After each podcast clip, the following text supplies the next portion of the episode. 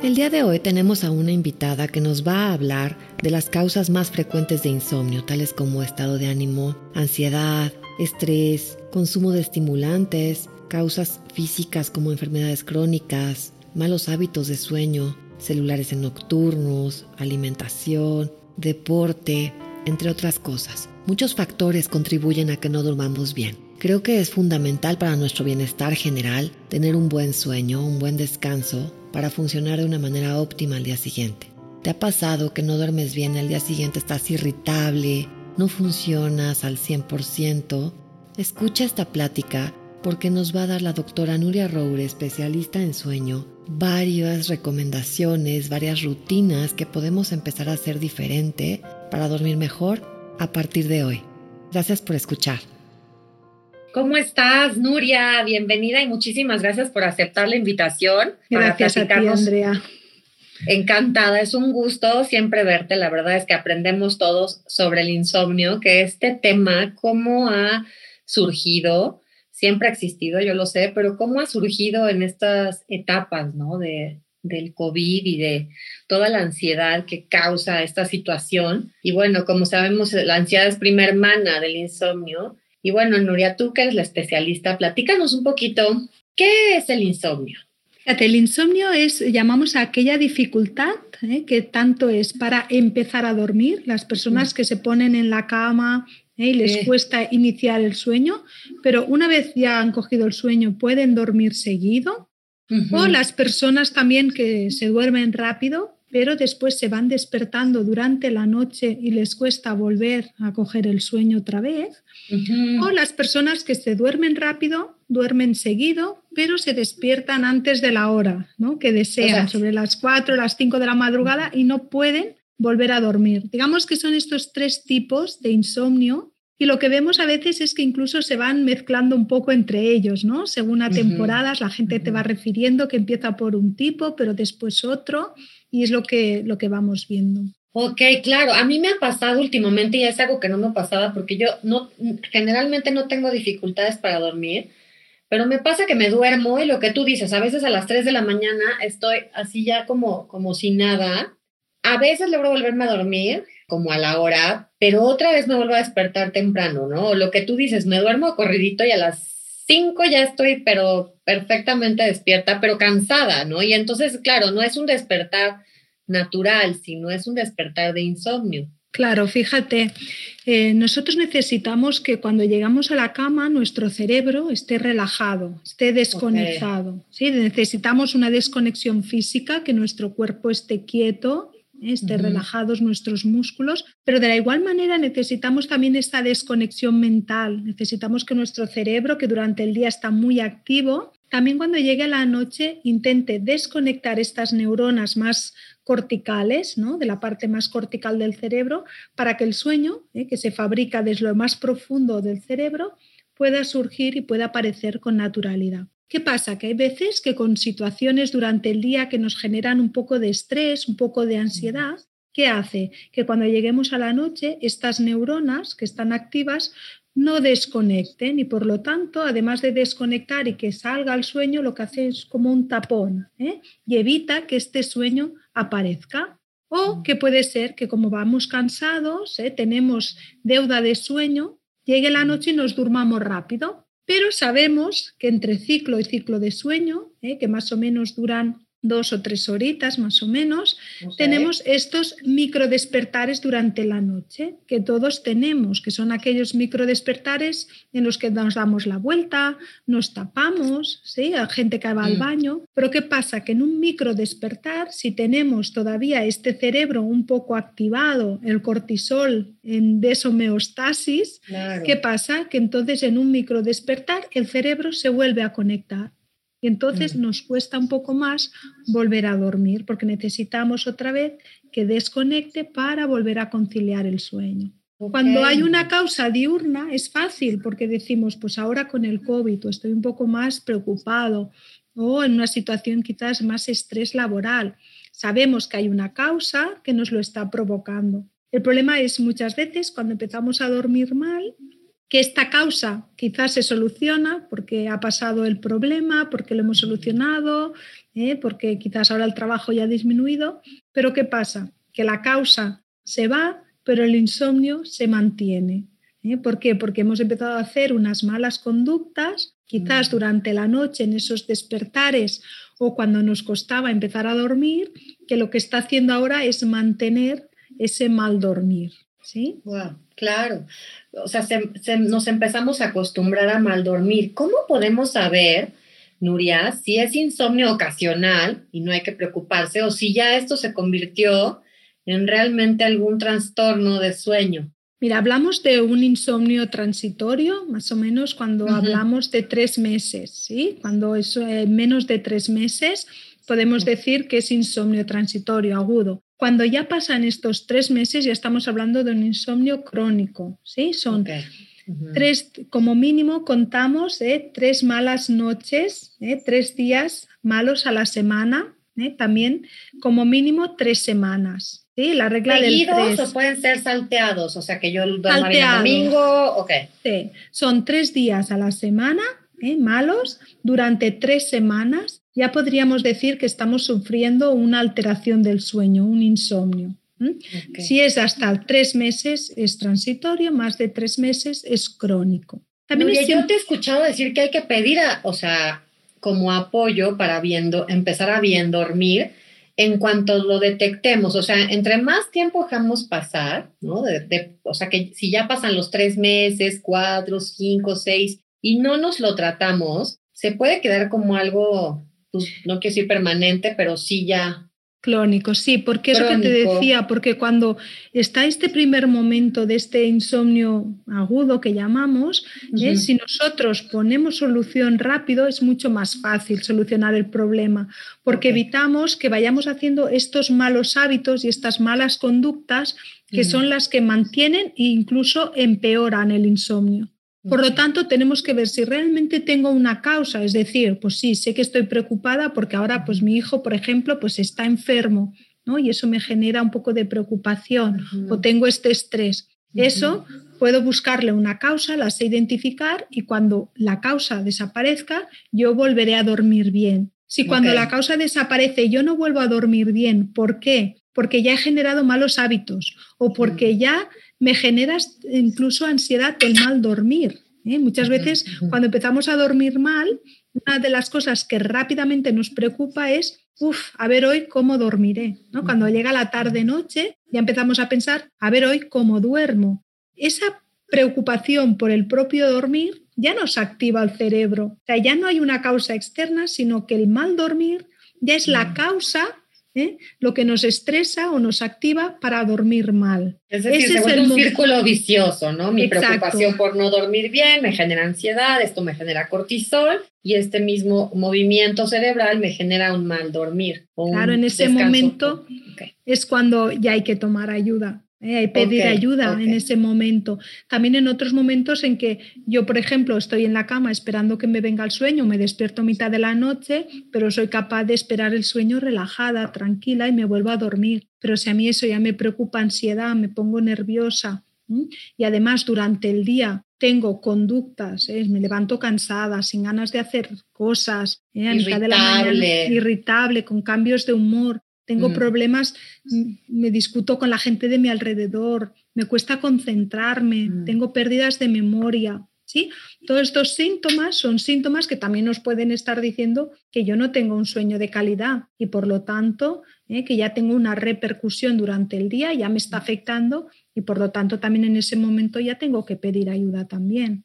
Ok, Nuria, y esto del celular, o sea, de estar, por ejemplo, esta luz azul, esta famosa luz azul que de repente estamos así viendo el celular y nos quedamos dormidos, ¿nos puede afectar también el sueño? Es una de las cosas que más nos afectan, ¿eh? porque nosotros sabemos que en el reloj, ahí en el cerebro, tenemos un pequeño reloj. Este reloj que se llama el ritmo circadiano es el encargado de decirnos a qué hora nos tenemos que dormir y a qué hora nos tenemos que despertar. Pues este reloj se pone en hora básicamente a la luz del sol, la luz que nos llega a través de la retina y es como que le va informando en cada momento qué hora es. Cuando llega la tarde, tarde-noche, y el sol se pone en el atardecer, vemos estos tonos naranja en el cielo. Esta luz naranja, esta luz cálida, relaja al cerebro, le está diciendo que empiece a relajarse porque hay que empezar ¿no? a preparar el sueño.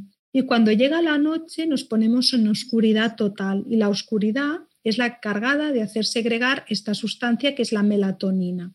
Mm. ¿Qué pasa con la luz azul? La luz azul está al otro extremo del arco iris. Si nos fijamos, la luz azul es la luz que más excita al cerebro. Por eso la pusieron en los móviles, ¿no? Para que estemos atentos. Estimulados. Claro, estemos estimulados, es la luz más allá incluso de los fluorescentes que nos ponen en las zonas de trabajo, sobre todo para la gente que trabaja de noche, para que el cerebro esté en alerta. Claro, si es momento de acostarnos, que el cerebro se está relajando y yo estoy con una luz azul, claro, la luz que le transmito a través de la retina a mi cerebro es como decirle son las 12 de mediodía, estate en alerta, estarte activado. ¿Y qué pasa? Que no deja segregar la melatonina, que es esta sustancia que en una cantidad determinada nos hará dormir. Incluso si nos despertamos en mitad de la noche, que tenemos la melatonina a niveles altos, en uno de estos microdespertares que típicamente todos que hacemos cuando nos despertamos, lo primero, mirar la hora al móvil. Sí, es lo primero que hacemos. El fogonazo este de luz que nos emite el móvil hace que los niveles de melatonina bajen y necesitamos solo por, por una exposición de 30 segundos, necesitamos unos 30 minutos otra vez para volver a adquirir los niveles en los que estábamos antes del destello de luz. No, bueno, entonces justo lo que no hay que hacer si nos despertamos a las 3 de la mañana es prender la luz del celular, ¿no? Tener un relojito a la mano. Yo te lo prometo, cada que me despierto... No, mirar el reloj, no hay que mirar, el reloj. Ah, ok, punto. O sea, si nos despertamos a las 3 de la mañana, Nubia, ¿qué consejito nos darías? Que ahorita, me va a servir a mí muchísimo, ¿no? Eh, Exacto. Mira, yo el consejo que siempre doy es intentar hacer mínimo luz, mínimo ruido, mínima mm. ¿Vale? Entonces Intentamos quedarnos en la cama un ratito haciendo técnicas de respiración, técnicas de relajación, parada de pensamiento, ¿eh? todo eso que nos ayuda. Y vamos a darle al cerebro un tiempo, unos 10 minutitos más o menos, para ver si el sueño aparece. Si vemos que el sueño no aparece, y es en ese momento en que ya vemos que nos empezamos a poner un poco ansiosos, empezamos a, preguntar, a pensar, uy, mañana, uy, mañana, ¿cómo estaré con lo que tengo? ¿Sí? ese es el momento en que ya vemos que no nos conseguiremos dormir y tenemos que salir de la cama. ¿sí? Salir de la cama y evitar ponernos nerviosos dentro de la cama. Ir a otra habitación, ir a un, a un sofá, por ejemplo, el comedor, a relajarnos, estar allí sin hacer nada, ¿vale? No se permite leer, no se permite escuchar radio, mirar tele, nada, ¿sí? Porque, porque le tenemos que decir al cerebro que es momento de dormir y no hay que estimularlo, ¿sí? Vamos a intentar hacer respiración, relajación y en un ratito volvemos a entrar en cama. Estos son de los hábitos que nos dices que después vamos generando, ¿no? Que a lo mejor tienes insomnio ocasional por un estrés, uno, algo, algo, que está sucediendo en el momento, pero que si a esas horas nos despertamos y empezamos a generar estos nuevos hábitos de que a las 3 de la mañana me pongo a ver una serie o me pongo a ver el celular o a leer, mi cerebro también se va acostumbrando a esa actividad, a esa hora, ¿no? Exacto, exacto. ¿Cuánto tiempo tarda el cerebro en acostumbrarse a una nueva rutina de, madrugada, por, por, ejemplo? Bueno, hablan, hablan más o menos de unos 11 días. ¿eh? Nada. Sí, nada. Y sobre todo en el sueño y en lo negativo se coge rapidísimo. He llegado a ver personas que me han consultado de que solo una noche de insomnio la pasaron tan mal, tan negativa, sin poder dormir, que al día siguiente ya tenía una ansiedad por dormir y ya empezó ahí el insomnio, solo con una mala noche. O sea que se, genera a veces como una fobia incluso, ¿no? Mm. A ir a la cama, a que llegue la noche, a estar en oscuras en una habitación. Claro. porque fíjate que las personas que dormimos bien no somos conscientes, nos vamos a dormir y ya pensamos en el mañana. Para nosotros la noche no existe, ¿sí? Mm. Pero para una persona que duerme mal, Claro, cuando acaba el día le espera toda una noche y las noches son muy duras porque son oscuras, porque el pensamiento se vuelve pesimista, ¿eh? mm. el pensamiento más negativo. Mm, es cuando eh, nos llegan estos posibles escenarios muy oscuros generalmente, ¿no? O sea, todo lo que no pensamos en el día, en la noche, yo de verdad hay veces que digo, por Dios, no ya, o sea, ya no voy a irme por ese camino oscuro, porque sí, sí, de verdad. Claro, y fíjate que incluso el mismo problema, que quizás durante la noche lo has visto muy negativo, muy mal, sin solución, al día siguiente cuando te levantas lo ves de otro color y dices, ¿cómo me he podido pasar toda la noche con esa preocupación si ahora la veo la solución clarísima? ¿no? Mm. Sí, nunca Pero tan catastrófica como en las madrugadas. Exacto, exacto. Y, lo pasan realmente muy mal. ¿eh? Y mm. es difícil entenderlos porque generalmente la pareja, además esto es ley de Murphy, la pareja de cama duerme perfecto y duerme súper bien. Tengo una amiga que me dice, no sabes el coraje que me da, porque claro, o sea, yo me duermo, me despierto en la madrugada y nada más oigo cómo duerme perfectamente bien, oigo su respiración, ¿no? Claro. Y, y sí, es cierto. Ahora, ¿cuáles son estas causas principales, además del estrés que ya nos dijiste, eh, preocupaciones, ¿no? Por algo en específico. He escuchado que también la depresión, bueno, sabemos que la depresión es, es causante también de insomnio, ¿no? Sí, fíjate, existen más de 40 causas ¿eh? de, insomnio, de alteración. Y nos decir unas 8 así para Mira, casi todas se agrupan en causas diurnas o causas nocturnas. Las causas nocturnas son todas aquellas patologías del sueño que nos pueden estar dando un mal dormir. Sí, por ejemplo, la gente que tiene piernas inquietas, esa inquietud en las piernas cuando se acuestan, que les impiden volver a conciliar el sueño, ¿no? No pueden dormir porque necesitan mover las piernas. La gente que ronca. ¿Por qué se da? ¿Es el sistema nervioso? Esto muchas veces pasa por una causa hereditaria, porque alguien de mm. su familia ya, ya, ya lo estaba sufriendo, y muchas veces también por el tema de tener el hierro, la ferritina baja en sangre. Muchas mm. embarazadas, ahora no tanto porque ya les prescriben muchas veces el hierro, ¿eh? pero muchas embarazadas necesitan un aporte más alto de hierro en esta, en esta situación empiezan a tenerlo. ¿eh? Por lo tanto, hay que mirar sobre todo en niños. Hay muchos niños y no somos conscientes. A veces pensamos que son dolores de crecimiento, pero tienen eh, síndrome de piernas inquietas, esta inquietud ah. en las piernas y es muchas veces por falta de hierro. ¿Eh? y ah, eso, los papás, cuando los niños no les cuesta un poco dormir, hay que preguntarles si les duelen las piernas, si notan algo, mm. porque hay muchos que luego llegan a consulta y rápidamente vemos que no es un insomnio como tal, sino que es un, síndrome de piernas inquietas. Después la gente que ronca ¿eh? y hace estas paradas respiratorias que se van despertando durante la noche para respirar. Claro, ah, yo pensé que el que no dormiera el de al lado, o sea.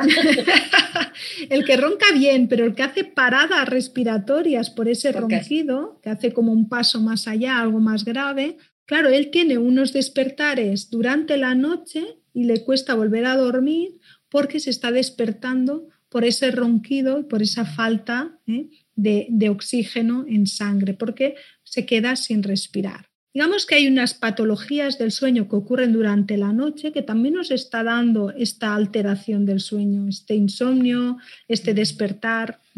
La cafeína, Nuria, que Claro, por eh, ejemplo, después las causas diurnas y vamos ahí. Ah, perdón, Todas las causas diurnas es todo aquello que hacemos durante el día, ¿eh? que cuando llegamos a la noche nos está generando un mal dormir. Por ejemplo, el tomar estimulantes, ¿eh? la cafeína, los azúcares. Los azúcares son muy excitantes. ¿eh? aunque no lo pensemos. Tomar quizás el cacao, el cacao puro también es excitante. Y a veces hay señoras que me dicen, ay, pues yo después de cenar tengo el hábito de tomarme nada, una, una oncita cuadrito de, cuadrito de, chocolate, de cacao. Pues el cacao también es excitante. Entonces, todos los excitantes. ¿Qué otras cosas? alcohol. La nicotina. ¿Eh? La nicotina, aunque el fumar relaja, la nicotina es excitante. Igual ocurre con el alcohol. El alcohol, muchas veces las personas a la hora de cenar hacen la copita de vino, hacen una cervecita. El alcohol es relajante, ¿sí? nos ayuda a conciliar, pero la calidad de sueño que da es muy mala. Tenemos muchos microdespertares durante la noche. ¿vale? Por lo tanto, tenemos que vigilar también con el alcohol. Y después otros estimulantes que digo yo enmascarados, por ejemplo, medicación. ¿eh? Si estamos medicándonos por otras cosas que a veces incluso llevan también cafeína. ¿eh? Algunas, mm. algunos fármacos jarabes para la tos, por ejemplo. ¿eh? Que y que ni idea tenemos, ¿no? Y que ni idea tenemos. y ocho días después llevamos sin dormir. Exacto. Ocho días. Exacto, exacto.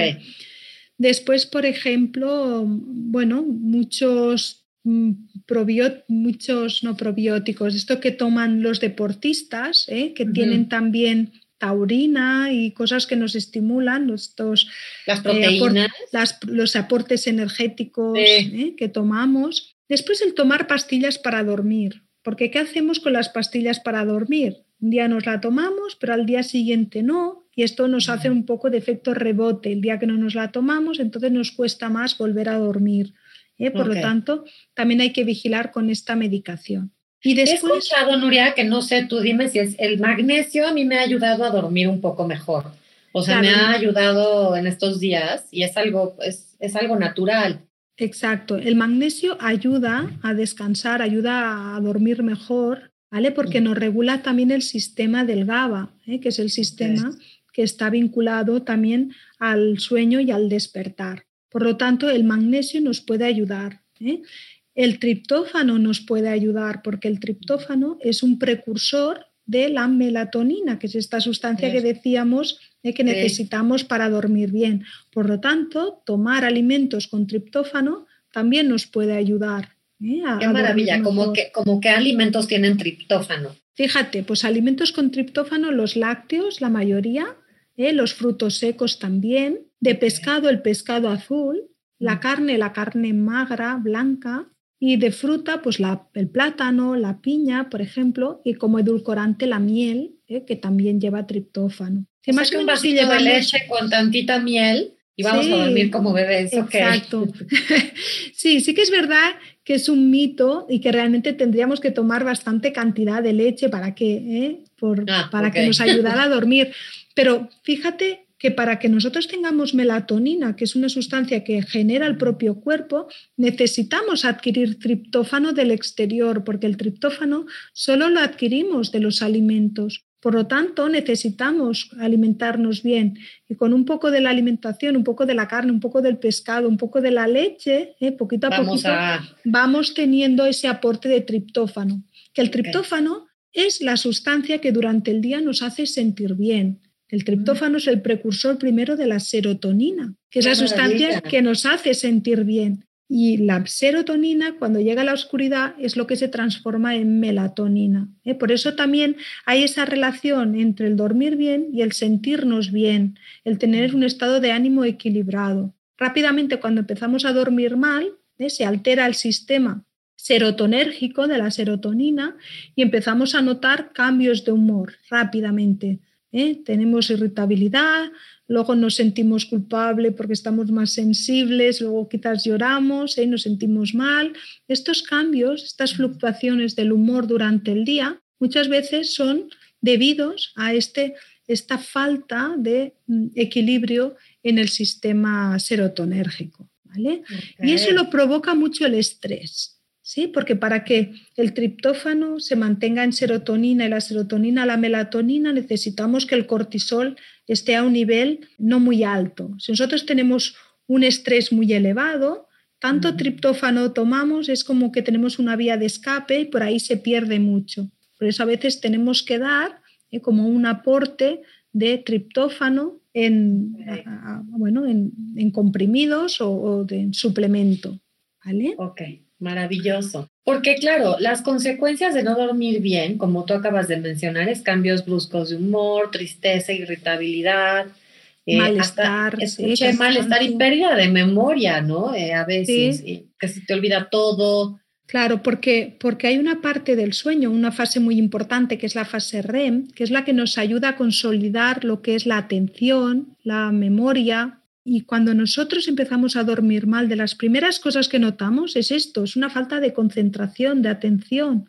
¿eh? No nos mm. salen las palabras, se, nos olvidan pequeñas cosas, empezamos a leer y tenemos que tirar para atrás porque leemos y no, no sabemos que estamos leyendo. ¿Por qué? Porque nos ha faltado esa fase de sueño que es la última de todas. Es la última a la que se llega. Entonces, si nuestro sueño no es de cantidad ni de calidad adecuada, rápidamente notamos estos cambios de humor y estas pérdidas ¿eh? de, memoria o falta de concentración rápidamente. Nuria, ¿cómo podemos empezar a prevenir este caer en, en, ya en un trastorno de sueño? O sea, ¿cómo podríamos, algunos tips que nos dieras para empezar a prepararnos, digamos, para la hora de dormir? Así como preparamos a los niños, ¿no? Hacemos ciertas rutinas que los, les van indicando, yo creo, vamos a, dormir el baño, el cuento, justamente apagar la luz, cerrar cortinas. ¿Cómo podríamos nosotros mismos hacer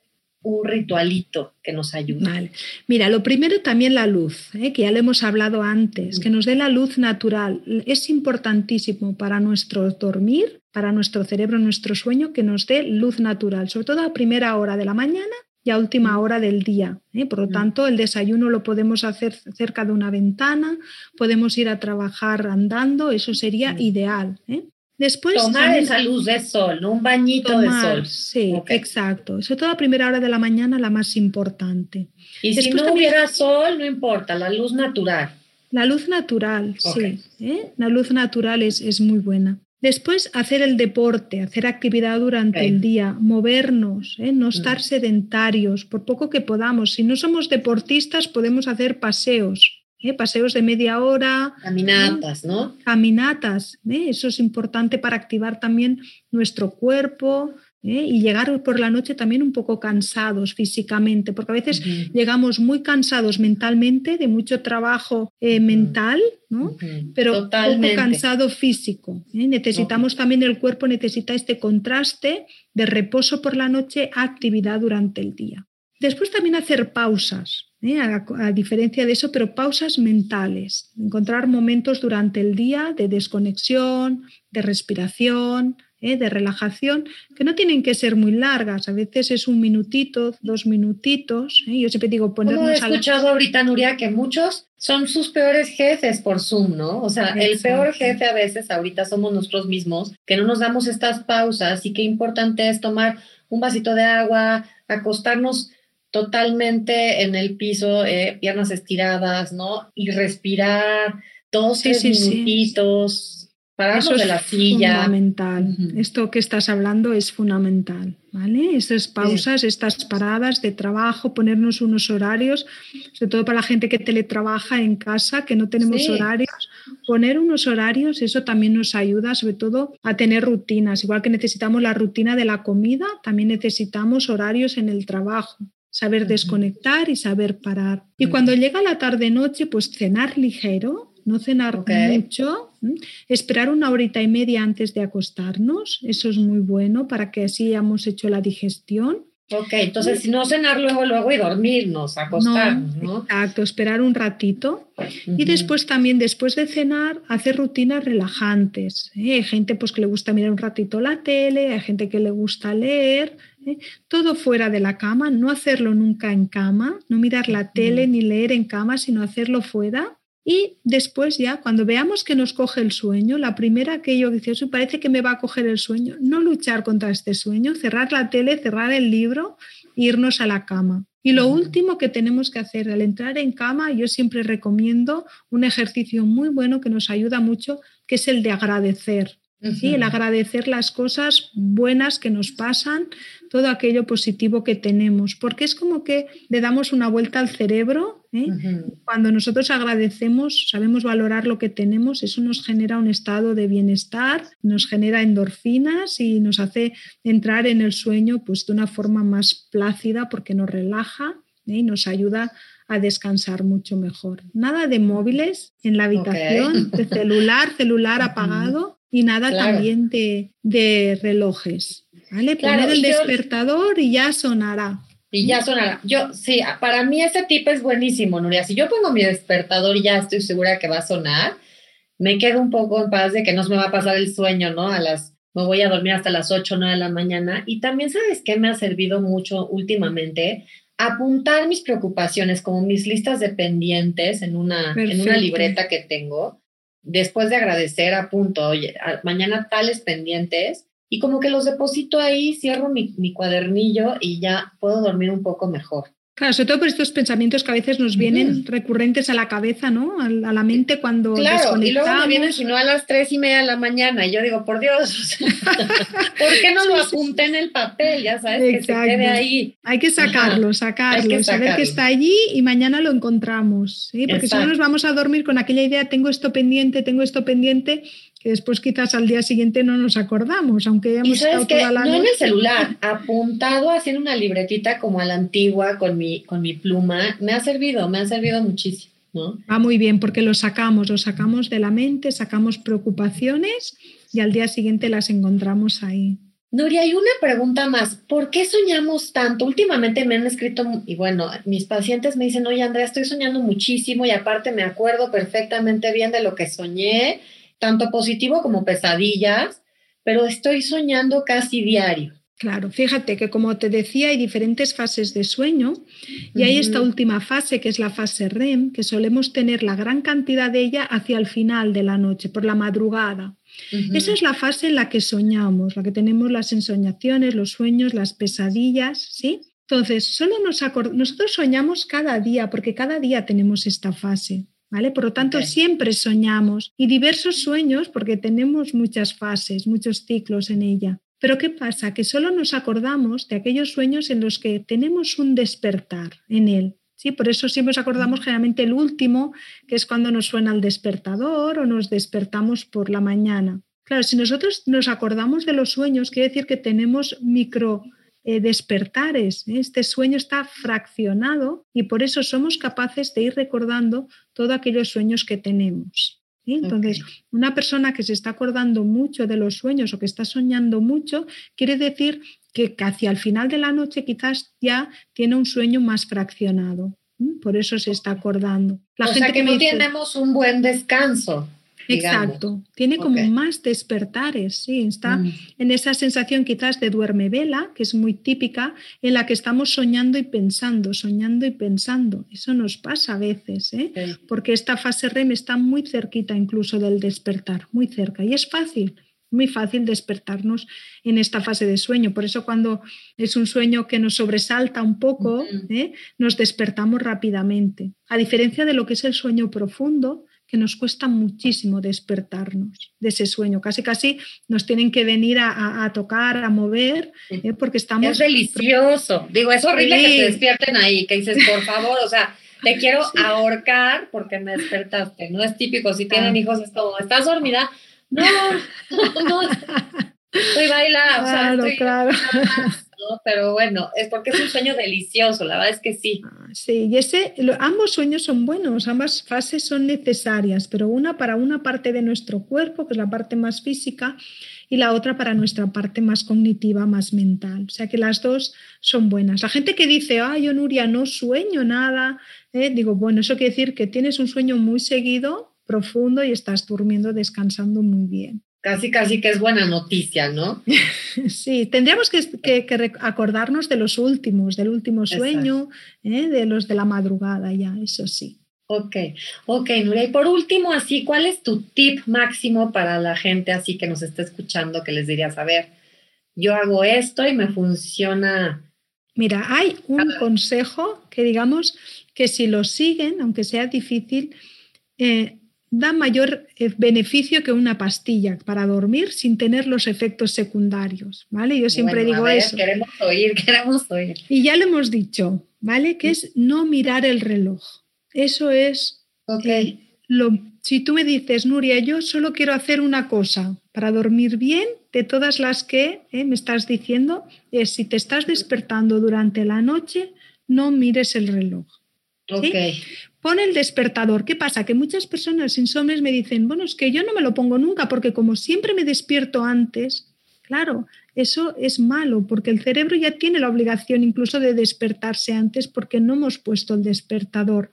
Lo estamos obligando a mantenerse en alerta. Entonces yo les obligo que te despiertes muy bien, pero pon el despertador. Te obligo a ponerte el despertador a la hora que tú digas que te tienes que despertar, la máxima. Y si te vas despertando durante la noche, sea la hora que sea, las 2, las 3, las 4, las 5, 5 minutos antes de que suene, es igual. Tú no tienes que hacer nada. Confía en que, en claro, que es no pasa nada. hora de dormir. Ok. Claro, te despiertas, te relajas, intentas volver a dormirte, despreocúpate de qué hora es. Porque lo primero que hacen los insomnes es cuando se despiertan, mirar el reloj y empezar a contar las horas que he dormido, las que me faltan para dormir. Eso activa el Y las que me faltan para despertarme, entonces te empiezas a presionar y empiezas a pensar, no hombre, pero si ya, si no me duermo ahorita, voy a dormir entonces nada más cuatro horas. Digo, a mí me ha pasado y entonces me, te pones a contar y empiezo a ver Yo creo que es esto que nos dices, que qué buen tip, qué buen consejo, porque delegamos, ¿no? La hora de despertar. O sea, y entonces ya empezamos como a confiar, bueno, yo lo voy a hacer hoy. Sí lo hago y cuando no lo hago, cuando yo no pongo mi despertador, mi pobre reloj este interno o biológico, no sé, mi cerebro, como tú dices, se queda en alerta y entonces, claro, estoy al pendiente eh, por ejemplo, si tengo un viaje y podría perder un avión o, podría perder una cita importante, mi cerebro se queda como en ese estado de, claro, claro. Incluso en el día a día, en el día a día, si yo pongo el despertador, es como que le digo a mi cerebro, tranquilo, no hace falta que estés pendiente, relájate y duerme. Pero si no lo pongo, te estoy obligando a decir, como sé que te vas a despertar y le estoy dando la obligación, una responsabilidad de que se despierte, ¿sí? Entonces, ponemos el despertador, no miremos el reloj durante la noche, incluso voy a decir el celular o el, o el reloj que pongamos el despertador en otra habitación, si es en el baño, si lo tenemos dentro de la habitación, o debajo de la cama, para que nos evitemos tener aquello de mirar el, reloj. Es de las cosas que van mejor, sobre todo para gente que tiene despertares durante la noche. ¿Eh? Y así muchas veces acaban eliminando estos despertares. Esperemos que ayude a mucha y gente. Que nos dijiste también, ¿no? Entonces nos quedamos con estos tres consejos. Si nos despertamos en la madrugada, no mirar el celular eh, para ver el reloj. tratar de respirar, ¿no? Como conscientemente, de bajar estos niveles de ansiedad. Y el tercero es delegarle nuestra hora de despertar a un, a un reloj. Un. Sí, sí, un, despertador. Perfecto. Creo que estas tres cosas, si somos capaces de cumplirlas, ¿eh? mejoraremos muchísimo nuestro sueño. Ok, ok, Nuria. Bueno, pues muchísimas gracias por todos estos consejos y además podemos, ya después de que nos, nos empiezas tú a decir que no nos tardemos en acudir a un especialista si ya llevamos más de tres meses despertándonos más de cinco días a la semana, ¿no? O cinco días. Que, que no, no nos tardemos y pospongamos pedir esta ayuda para generar nuevos hábitos y, y no causarnos realmente ya algo crónico, que sería mucho más difícil de revertir, ¿no? Me imagino. Exacto, porque cuanto antes se cogen, más fácil es, porque todavía no lo tenemos bien adquirido, bien asimilado. Nuestro, nuestro cuerpo, nuestro cerebro eh, requiere hábitos, quiere rutinas y al final rápidamente se adapta. ¿eh? Entonces, es mucho más fácil una persona que hace poquito, que está durmiendo mal, volver a cambiar ese ritmo circadiano y volver a establecer buenos hábitos, una persona que lleva más tiempo. Pero aún así, eh, que ahora la gente que lleva mucho tiempo diga, va, pues ya no hay nada que hacer. No. Ningún caso está perdido, ¿no? Los que nos están escuchando, que llevan a lo mejor ya un par de años durmiendo mal, te pueden eh, buscar. Voy a dejar aquí tus datos, Nuria, para que quien necesite se acerque a ti. Yo sé que tú tienes cursos y talleres y también das terapias individuales a las personas que están sufriendo. Y digo la palabra sufrir porque sí, es sufrir no dormir, ¿no? Y entonces tú nos puedes ayudar y, bueno, pues ya aquí tienen una salida. Pues muchas gracias, Andrea. Y para mí es un placer ayudar a las personas que, que, duermen mal porque realmente sé lo mal que se pasa y como además veo que he ayudado a tanta gente ¿no? y que se puede dormir bien, porque lo que más mal me sabe es que nos hacemos mayores y decimos, bueno, eso es la edad, ¿no? Y ya nos resignemos quizás a dormir mal, que mm. no, que se saquen eso de la cabeza, que no es así, que tenemos que dormir bien ¿eh? a cualquier edad y que el dormir bien nos lo dirá sobre todo el eso, el sentirnos bien durante el día también y llegar bien al momento de acostarnos. No, bueno, pues qué delicia. Dormir bien, no hay como dormir bien, en verdad es, es, es disfrutable. Yo digo, a los adolescentes déjenlos dormir un poquito más tarde los fines de semana, que tal no los despierten tan temprano, porque yo, Nuria, nunca volví a dormir igual. claro, claro, no se duerme tan bien porque ellos segregan mucha más cantidad de melatonina. ¿eh? A partir de los 25, 30 años baja la cantidad de melatonina en sangre muy rápido ¿eh? y a los 50 años aproximadamente casi, casi no nos queda. Por, eso nos cuesta tanto de los cambios de horarios y mm. el viajar a otros países, pero eso no quiere decir que nuestro sueño no tenga que seguir siendo de calidad. ¿Vale? Nos cambia, Claro, nos cambia un poco las fases de sueño, eso sí, tenemos a lo mejor un sueño un poco más superficial, pero eso no quiere decir que nos tengamos que estar despertando, que nos levantemos mm. cansados, ¿eh? que durante el día nos sintamos ansiosos, fatigados. ¿no? ¿Cuántas horas en promedio debe dormir un adulto, digamos, de 25 años, bueno, ajá, a, a 50, 60, más o menos? Mira, eh, estamos alrededor de que el 80% de, las, de los adultos necesitan dormir unas 7, 8 horas. Entre 7 y 8 es las necesidades de la mayoría de los adultos. Aunque vemos que hay un 5% de la población que necesita más de 8 horas y hay un 5% que a veces pasan con un poco menos de 7 horas. Nunca menos de 6. Si no estamos durmiendo más de 6 horas, estamos mal durmiendo. Exacto, porque son poquísimas las personas que con seis horas tienen suficiente. A veces las personas se autoengañan. Andrea, lo que decíamos antes, duermen seis horas y dicen que tienen suficiente porque después se toman tres cafés durante el día, van como mm. una moto por con el trabajo, están tan activos que no se dan cuenta que si pararan, se pusieran en una situación de aburrimiento y una situación de relax, quizás sí que se dormiría. ¿Sabes? Ok. Ok, bueno, pues, creo que nos queda bastante claro para empezar a, definir cómo dormimos, ¿no? Individualmente y si no, también hacernos responsables y buscar la ayuda necesaria. Aquí está. Y bueno, pues gracias de verdad por esta plática. Como siempre, un placer, Nuria. Gracias, Andrea, por dejarme tu espacio también para ayudar a las personas a dormir mejor. Encantada. Estamos en contacto y les voy a dejar sus datos. Los voy a dejar abajo para que te contacten en tu Instagram y, todas tus redes sociales vienen ahí, ¿verdad? Sí, sí, sí, sí. Ok, vale. Pues gracias, sí. que duerman bien. Esperemos que hoy duerman mejor que ayer. Soy Andrea Ortiz y esta es una llave al interior. Te invito a reflexionar para transformarte en tu mejor versión. En la descripción encontrarás mis redes. Gracias por escuchar.